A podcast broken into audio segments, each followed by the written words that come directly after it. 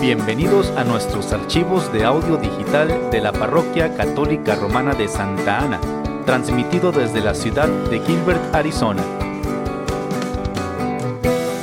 Pedimos a Dios que bendiga su tiempo mientras escucha usted nuestros audios.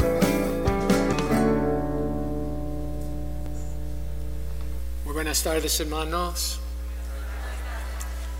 Ahora nuestra, nuestro Evangelio, nos, en, el Evangelio, perdóname, nuestro Señor Jesús nos está dando una parábola.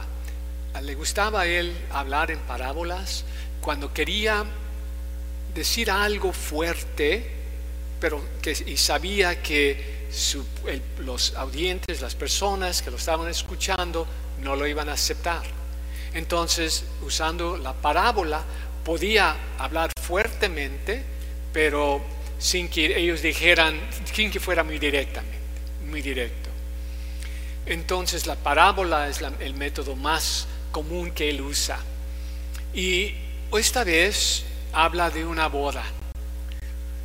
Habla de una boda. Y, y la- las bodas, igual, a pasar de toda la historia huma- humana, las bodas son eventos muy gozosos, de mucha alegría. Es natural.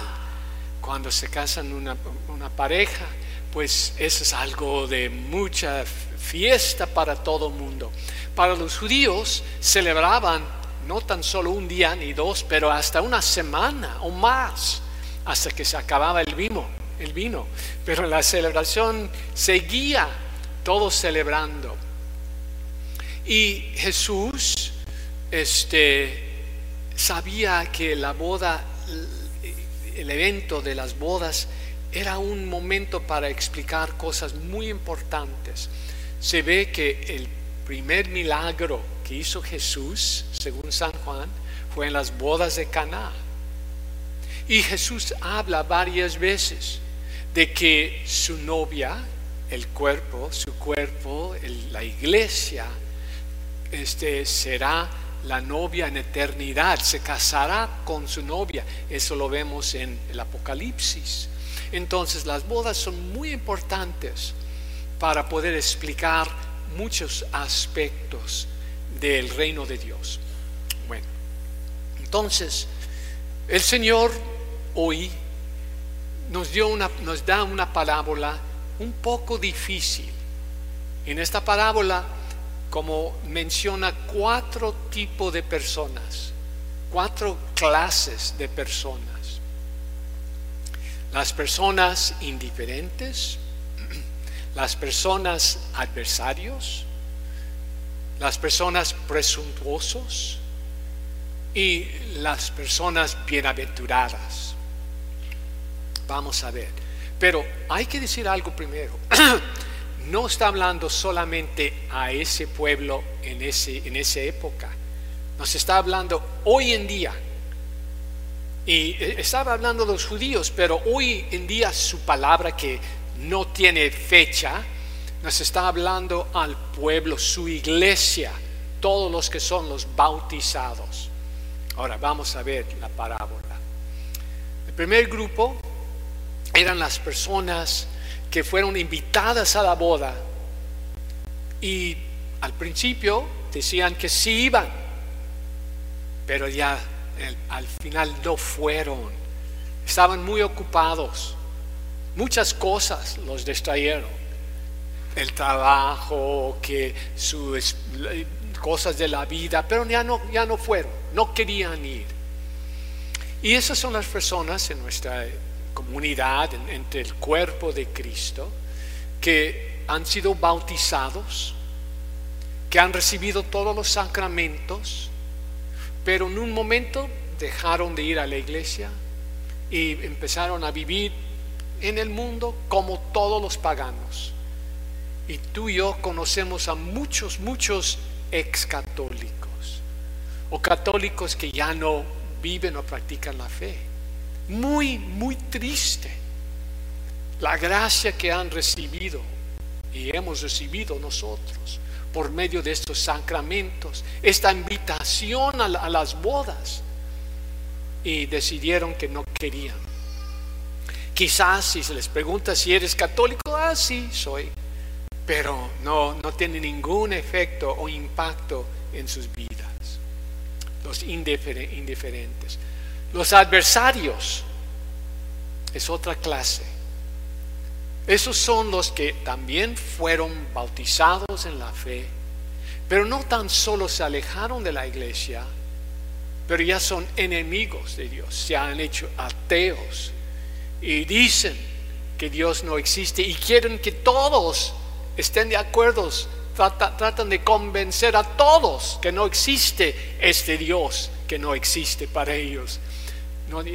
Me pregunto entonces, ¿para qué se preocupan? Si no existe Dios, déjalo.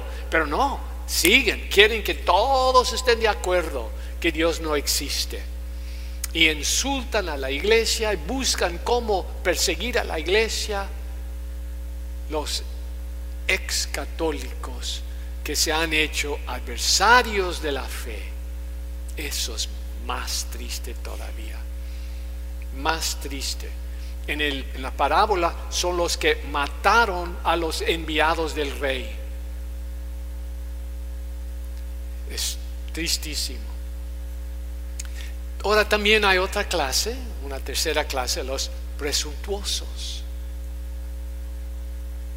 Esos son los que van a misa, dicen que son católicos, pero no quieren dejar el pecado, el mundo. Vienen a misa cuando pueden, pero sus vidas del lunes a sábado no, tiene, no hay ninguna evidencia que son católicos.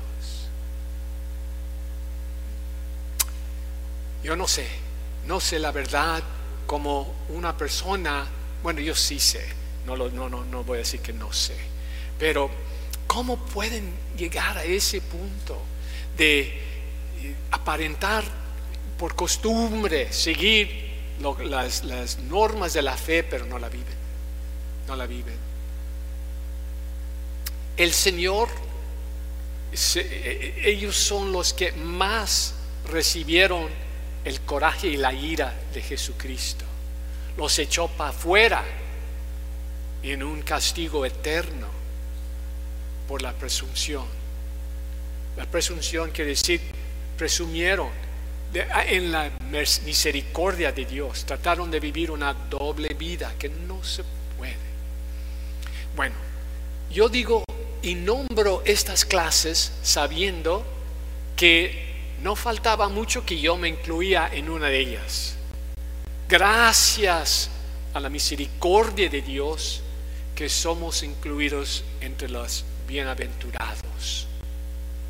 Gracias Señor. En estos días he estado pensando mucho en cómo es que me tocó la suerte, la bendición que no es suerte, la bendición de nacer en, un hogar católico, donde me enseñaron la fe, me mandaron a, aprender las cosas de la fe, y fue una base. No digo que fue mi, formación en el hogar fue perfecto, pero fue la base. Y de ahí el Señor, fueron semillas que fueron sembrados, y de ahí el Señor hizo lo que necesitaba y me dio esta invitación. Y les digo que ustedes que saben un poco mi historia, no fue fácil ni fue inmediatamente porque soy un poco duro de cabeza, pero al final de cuentas le dije, sí Señor. Y empezó una vida que yo nunca me imaginaba, una vida tan maravillosa sirviendo al Señor, una vida de esperanza, una vida de luz porque Él, Él está en medio. Y como quisiéramos todos que todos los que hayan sido bautizados, que regresaran, que llegaran al banquete. La idea del banquete es muy, muy perfecto, va muy bien, queda muy bien cuando estamos hablando de la cena del Señor, la Santa Eucaristía. Ese es el banquete celestial que el Señor nos da. Ese es el banquete al que el Señor invita. Dichosos los que han dicho que sí pero nos ponemos en, en oración para los que le dieron la espalda, que regresan. Porque ¿a dónde más van a encontrar esto? Como dice San Pedro, ¿a, a quién iremos, Señor? Sino contigo. Tú eres el único que tienes palabras de vida. Amén.